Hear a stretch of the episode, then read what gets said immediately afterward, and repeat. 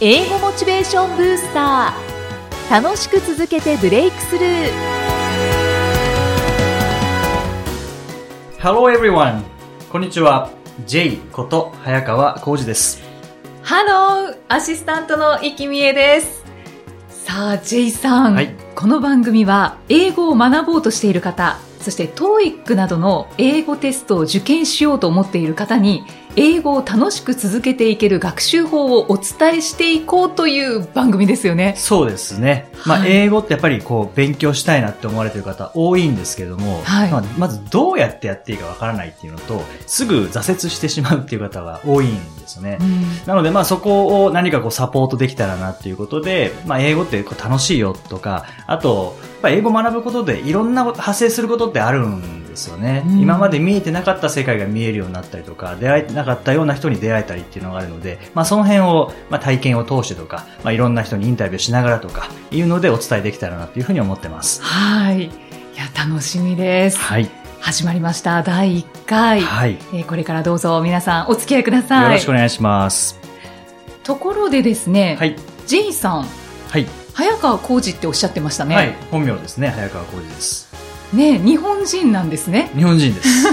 日本人です。まあ私は目の前にしているので、はいもう本当にれっきとした日本人だなっていうのはわかるんですけど、はい。やっぱりこの音声だけを聞いていると、はい。ね、早川浩二って名乗な名乗らなければはい。わかんないですよね。J っておっしゃってますから。そうですね。これなんで J さんってもう言ってるんですか？そうですね。あの、もともとは自分でつけたんうんですね。はい。えっ、と、まあ、大学卒業して、で、一般企業で、まあ、システムエンジニアってちょっとやってたんですけども、はいそこから転職をして、まあ、英会話を教えるようになったんですね。うんで、その時に、あの、英会話の ECC っていうところで教え始めた時に、まあ、講師も受講生もニックネームが必要って言われたんですね。はい。だから来週まで考えてきてくださいって言われて、それで考えたんですね。で、ファーストネームでもよかったんですね。コージっていう名前でもよかったんですけど、うんまあせっかくなら一生使える英語っぽい名前欲しいなと思って、うん、で、もうすごい考えたんですね。はい。で紙に K, O, J, I, まあ、コージって書いて、まあ最初 K 頭文字なので、K, A, Y の K にしたかったんですけど、んまあ当時、あの、クリスタル K さんが流行ってた時だったので、まあはい K だと女性っぽいのかなと思って、うんで、まあ、KOJI の3文字目の J というのを取って AY をつけて、まあ、J っていう名前にしたんですね。そうなんですね。だって早川浩二さんはい。でなぜ J ってうん。思ってたんですけど、まあ、はいそういういきさつが。そうですね。よく聞かれるんですね。なんで J なんですかって聞かれるんですよね。うんはい。でもいいですね。なんか聞かれるそのお名前っていうのが、なんかこう引きつけますよね。そうですね。うんあとこれ、J っていうニックネームをつけた瞬間から仕事運が一気に上がったんですね。そうなんですか、へえいや、気持ち悪いぐらい上がって、やりたいなと思った仕事が今のところ全部できているっていうのが、素晴らしはいい。このポッドキャストもそうなんですけどね。やりたいなと思ってたので、はい。実現しましたね。ありがとうございます。で、あの、この番組名なんですが、はい J の英語モチベーションブースター、はい楽しく続けてブレイクスルはいーと、えーついているんですが、はいモチベーションブースターって、はい。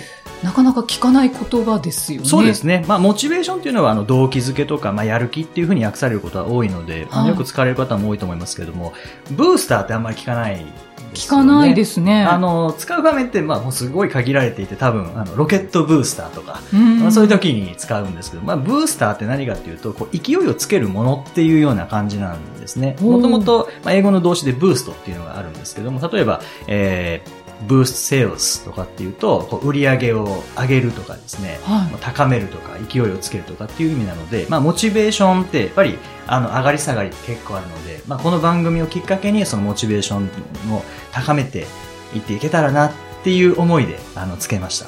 素敵な言葉、モチベーションブースターモチ。ベーションブースター。はい。うんでそれがまさしく、えー、J さんなわけですけれど、はい J さんって普段どんなお仕事スタイルですか？はい。普段は、まあ、大きく分けると2つやっていて、1つは研修ですね。企業研修とか、まあ、セミナーとか。はい。で、あの、まあ、いろんな会社さんにお邪魔して、えーまあ、2時間の研修だったりとか、あと1日の研修だったりとか、で、それがこう、3ヶ月続いたりとか。って、まあ、いろんなバリエーションがあるんですけども、そういう、あの、研修、まあ、講師という仕事うんで、もう一つが、あの、執筆ですね。あの、教育系が多いんですけども、はい教材を作ったりとか、まあ、雑誌の記事を書いたりとかっていう、まあ、えー執筆業と2つ今仕事をしてます。へえ、お忙しそうですね。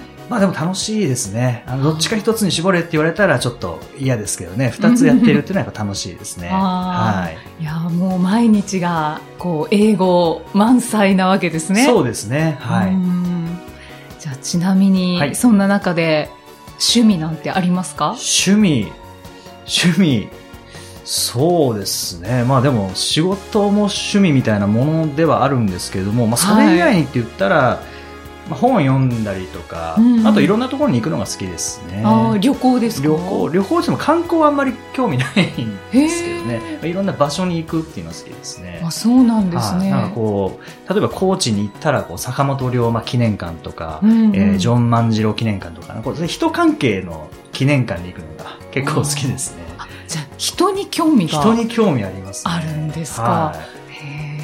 電気とか好きですね。うーん。いや、じゃあそういうお話もこの番組の中はいで聞けそうですね。そうですね。ぜひお話できればなと思います。楽しみにしています。えー、J さんは TOEIC990 点満点という英語のプロではい。いらっしゃいます。そんな英語のプロにこれからどんどん英語を楽しく続けていける学習法を教えていただきます。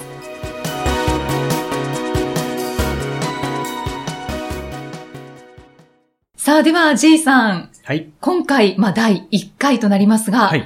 今回の学習法は何でしょうか？そうですね。まあ、学習法というか、あの結構三日坊主って言いますよね。三日坊主は聞きますね。はい。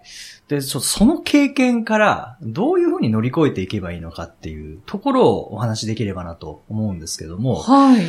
なんか、イキさん、こ今までにこう三日坊主になった経験とかってありますか？めちゃめちゃありますよ。例えばなんかこういうものとかってありますかね？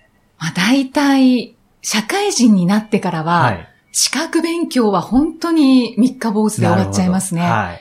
ので結局、資格取れず。うんという状態ですねうんまあそういう方も結構多いですようね。んで、僕も結構三日坊主なんですよね、こういう仕事しながら。そうなんですか、はい。あの、毎年お正月に今年は週3回ジョギングするぞって決めるんですけれども、は2月まで続いたこと1回もないんですね。まあ、ほぼ三日坊主。あ運動も結構続かないものですよね。で、それで、まあ、三日坊主に何か理由があるんじゃないかと思ったんですよね。うんあの、言い訳はいくらでもあります。はい。でも、理由がちゃんとした理由があるんじゃないかなと思ったんですけど、はい。それって何かなって思うと、あの、人間って3日しか続かない生き物なんですよね。そうなんですか、はいでも続けられる人もいもういますますよね。よね。でも普通は、やっぱ3日で止まってしまうんですね。例えば、今、あの、酸素吸ってると思うんですけど、こはいの酸素、今吸ってる酸素ってどのぐらい体内に残るかっていうと、72時間なんですね。へえ。72決まっ時間決まってるんですよね。72時間って3日なんですね。うんで、あの、今日食べたご飯、体内にどのぐらい残るかというと、はい。24時間から72時間の間に外に出るんですね。それ以上体内に残っていることを便秘って呼ぶんですね。だから3日なんですよね。へえ、面白い。はそうなんですね。で、タバコ吸われてる方は、例えば今最後の1本を吸って禁煙するとしますよね。はい。そしたらニコチンが体内にどのぐらい残るかというと、72時間なんですね。へえ、三3日。はそうなんですそうね。3なんですよ日って、じゃあ結構キーワードなんい。だ。キーワードなんですよ。なので、よし、これをやるぞ、英語勉強するぞって決めた人が、どのぐらいその思いが続くかというと、72時間なんですよ。だから忘れちゃうってだけなんですよね。うん、結構三日坊主の理由、意志が弱いとか、飽きちゃうとかっていう風に言う人多いんですけども、実はそれ違くて、ただ単に忘れちゃうってだけなので、3日で忘れてしまうね生き物が人間。人間、はい。でもそこをどうにかしたいですしたよね。いですよね。はいそこをどうやって、じゃあ3日で、あの、続かなくなるものをどうやって更新していけばいいのかっていうところで、まあ今日はそのお話ししたいなってお思うん願いですけれします。ども、教えてください。まず、どうするかというと、あの、結構意志に頼って勉強する人とかっていますよね。いや、大体そうなんじゃないですか。はい。でも意志に頼ると勉強って続かないんですね。うん人間はやっぱり意志が弱い生き物なので、あもともと。もともと。は。はいい。なので意志に頼らなず、頼らずにできるようにしなきゃいけないんですよね。え、どうすればいいんだろう。はい。ただ人間は3日は覚えてられるんですね。はい、はい。なので、スケジュール立てるときに、例えば3ヶ月後にこれしたいとか、1年後にこうしたいとか、こうなりたいっていう目標はみんな立てるんですね。はい。で、それは簡単なんですよね、立てるのはう。んうんでも続かない。なんで続かないかというと、最初の3日分を考えてないからなんですよね。はあ、3日分って考えたことないですね。なのでもう本当に直前、今日、明日、明後日ぐらいにどういう学習をするかとか、はいまあ英語学習だけじゃなくても、あの、ジョギングとかでもいいんですけどね。うんうんはい。今日、明日、明後日はどうするのかっていうのを確定して、で、それに沿って行動して、で、3日経ったらまた次の3日分。で、次の3日分。で、次の3日分っていうのを、まあ、7回繰り返すと、まあ、3、7、21日ではい3週間ですね。はい。でだいたい3週間経てば、もう習慣になる。ああ、ねよく言いますよ言いますよねね。。はい。うんうんなので、3週間一気にっていうのもこれできないので、もう3日でいいんですよね。まずは3日のことを考える。はい。で、コツコツそれを3日経ったら次はい3日。はい。で、スケジュールを立てていく。そうですね。ほう、はそうすると、いつの間にか続いているってことですか？そうなんですよね。へえ、はいそれが三日坊主をなくすはいコツ。コツなんですね。へえ、3日だったら覚えてられますからね。はいはい。ってこ3週間とか一気にっていうのはやっぱ難しいので。はい。じゃあ長期に目標を立てるよりも、まあはい、その、大きい目標を立てるのは大事ですけれど、はいじゃあそこに向かうにあたっては、はい。3日を考えて3日ですね。いった方がいいですね。そうですね。まず3日っていう感じですうんうんね。うん。わかりました。、はいや、なんか目から鱗いえいです。えいえ で結局こうなんかこう悲しいこととかあっても、はい解決するのって、やっぱ時間が解決するとかって言いますよね。そうですね。あれは、時間が解決何かというと、忘れるってだけですからね。まあまあ、はいそうですね。はいうんうん、それをこう逆手にとって忘れないようにしていくっていうのはやっぱり3日なんですね。そうかそうか、はい逆に考えると。ううん面白いし、なんかこれだと続けていけそうな気がしてきました。そうですね。もう意志に頼らなくていいですからね。ははい。じゃあなので、続かないのはもう人間だものっていうことで、もうそこは諦めていただいて、い。そのための戦略をこう3日分スケジュールを立てるっていうのを取り入れると、意外とスムーズに続けることができるんですね。じゃあ、ゼイさんははい、これではい。ランニングも続けられてますか？あの、やめました。あ、やめたんですか？やめまし。た。はい。ただ、あの、もう一回始めるときは、もうこれ使いますね。ああ、で、僕は今続けてるのって二つあって、一、はいつはトイレ掃除なんですね。うんうん。これは2010年9月26日からずっと続けてるほう、毎日。毎日。忘れることはないですね、もうさすがに。トイレ掃除したことを忘れることはありますけどね。その時は2回目、あトイレ掃除しますけど。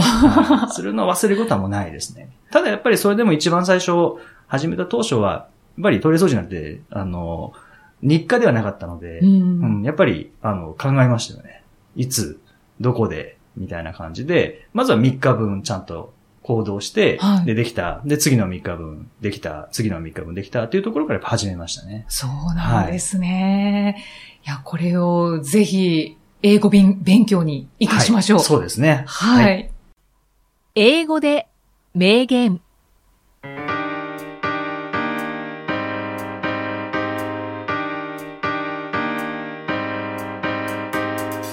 さあ、続いては、毎日配信している J さんの基礎単語メールから、著名人の名言を英語でご紹介いただきます。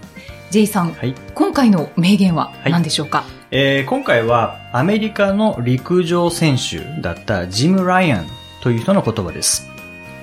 Motivation is what gets you started. Habit is what keeps you going. という言葉があるんですけども、はい。まず、モチベーション、まあ、モチベーションですねモ。チベーション。はい。motivation is what gets you started. モチベーションはあなたを始めさせる。はい。で、後半が habit is what keeps you going. Habit っていうのは習慣のことを言います。で習慣はあなたを続けさせるということで、まあ、モチベーションが続かないとかって悩む方多いんですけど、モチベーションって続かないんですよね。モチベーシションというのはあくまで始めさせるだけなので、モチベーションが高まったら何ができるかというと、始めることができる。これだけなんですね。うんうん、じゃあその後どうするかというと続けるには habit 習慣が必要ということでモチベーションが高まって始めたらその後は習慣作りをしなければいけないということなんですね。耳が痛いなまあ頭では分かってもなかなか行動に移すのは難しいですけどね。はい。そうか、でもモチベーションに重きを置くのではなくって、はいモチベーションを高めて、はい始めたら習慣の方に重きを置いて、はい。えーやっていくっていうのが大事そうなんですね。ですね。でも結構こう、モチベーションが続かないっていう風に悩む方多いですよね。うん、確かに。はい。で、僕もずっと悩んでたんですね。モチベーションが続かないって悩んでたんですけども、まあ、モチベーションって続かないんですよね。うん、うんはい。もうあ、なぜかというと、モチベーションって熱量なので、だどんな人でも沸騰はするんですよね。はい、はい。沸騰はするんだけど、どんな人でも冷めちゃうんですよねう。ん、例えばコーヒーを置いておくと、最初は熱々ですけど、2時間経ったらもう冷めてますよね。そうですね。うん。モチベーションってそんな感じなんですよ。うん。なので、熱々な状態で始めて、で、終わりです。そこでモチベーションの働きは。はい。そこから習慣作りしなきゃいけないということで、まあ、車で言えば、あの、エンジンかけるっていうのはモチベーションですね。うん鍵を回すとか、えースイッチを押すとかでエンジンかける。これがモチベーションで、そこからは運転技術が必要になるので、そちらが習慣なんですね。そこはやっぱり、コツコツということでしょうかね。そうですね。うんはい。まあ、無理なくできることをコツコツと続けていく。で、まあ、先ほどもお伝えしたように、3日っていうのがキーワードですので、はい何回か続けていくと、まあ、うん習慣になるという感じですね。はい。はい。ありがとうございます。J's Topics。では、このコーナーでは J さんにまつわるあれこれをお話しいただきます。J さん、はい今回のトピックスは？えー今回は英語を学んで良かったことというのをお話ししたいなと思います。おー、聞きたいですね。まあもちろん英語力が上がったっていう直接的なものもあるんですけども、はいどっちかというと、あの、そこから派生したものの方が個人的には大きかったなって思うんですね。派生したもの。はい。例えば、まあ一番大きなもので言うと、人前で話すことに興味を持ったっていうのが一番大きかったですね。もともと人前が苦手なんですね。そうなんですか？もうすごい苦手で、で、あの、小学校の時、今でも思い出すの嫌なぐらいの思い出なんですけども、小学生の時に3年生ですかね、はい音楽の時間の時に、あの、前で一人ずつ歌わなきゃいけないっていうのがあったんですよね。うんうんで、歌う歌はこの3曲の中から1曲選んでくださいって言われて、で、もう歌うのも嫌だし、早く終わってほしいしっていうので考えたのが、文字数数えたんですね、3曲分全部。はい。で、選んだのが、えー104文字だった、えー踊ろう楽しいポーレチケってやつですね。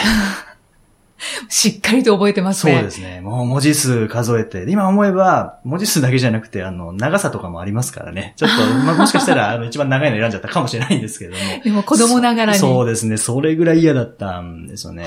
それでもずっと来て、でも英語勉強し始めたら、まあ、テレビとかこう見て、まあ、うん英語を勉強してたんですけども、その中で、えー、90 1996年ですかね、当時のクリントン大統領が、まあ、英語喋ってスピーチしてたんですよね。はい。それを見たときに、もうこの人英語、まあ当たり前ですけどね、英語上手だなっていうのと、うんそれからこんな何万人の前でこういうふうに喋ってたらかっこいいなって思ったのがきっかけで、まあ英語を学びながら、まあこういうスピーチみたいなのもできたらいいなって思ったんですね。そこからスピーチコンテストに挑戦したりとかはい。していったっていうのがあるので、まあ、英語を学んでよかったことの一つとしては、こう人前で話すことに興味を持ったっていうのを自分の中では大きいですよね。うんそれが今仕事になってますから本ね。当ですね、はいその小学生の頃の J さんが想像できないですね本。当にそうですね。うんもう教えてあげたいぐらいですよね、当時の自分に。スピーチするの楽しいんだよって。そうですね。うんうんそうですか。そんな広がりもはい。あるわけですね。そうですね英語を学ぶということは、はい。今回のトピックスでした。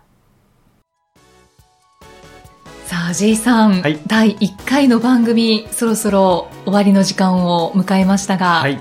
いかがだったでしょうか？そうですね。まあ、あの、話したいことを話しているような感じはするんですけども、逆にあの、リスナーの皆さん聞きたいですね。どうだったかなっていうので。ああ、感想をぜひそうです聞きたいね。ですね。はい。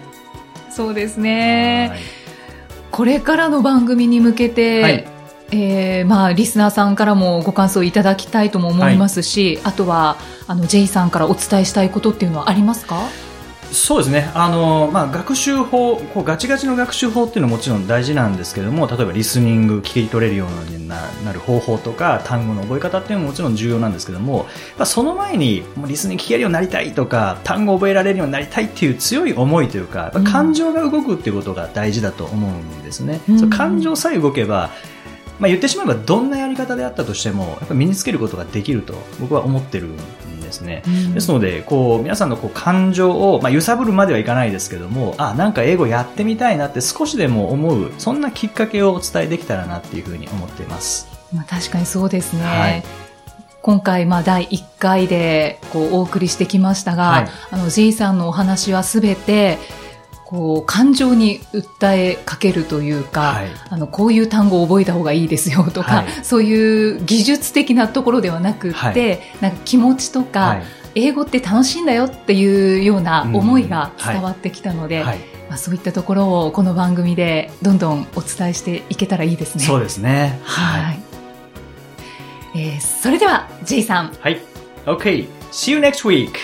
バイバイこの番組は提供株式会社ラーニングコネクションズプロデュースキクタスナレーション生きみえでお送りしました。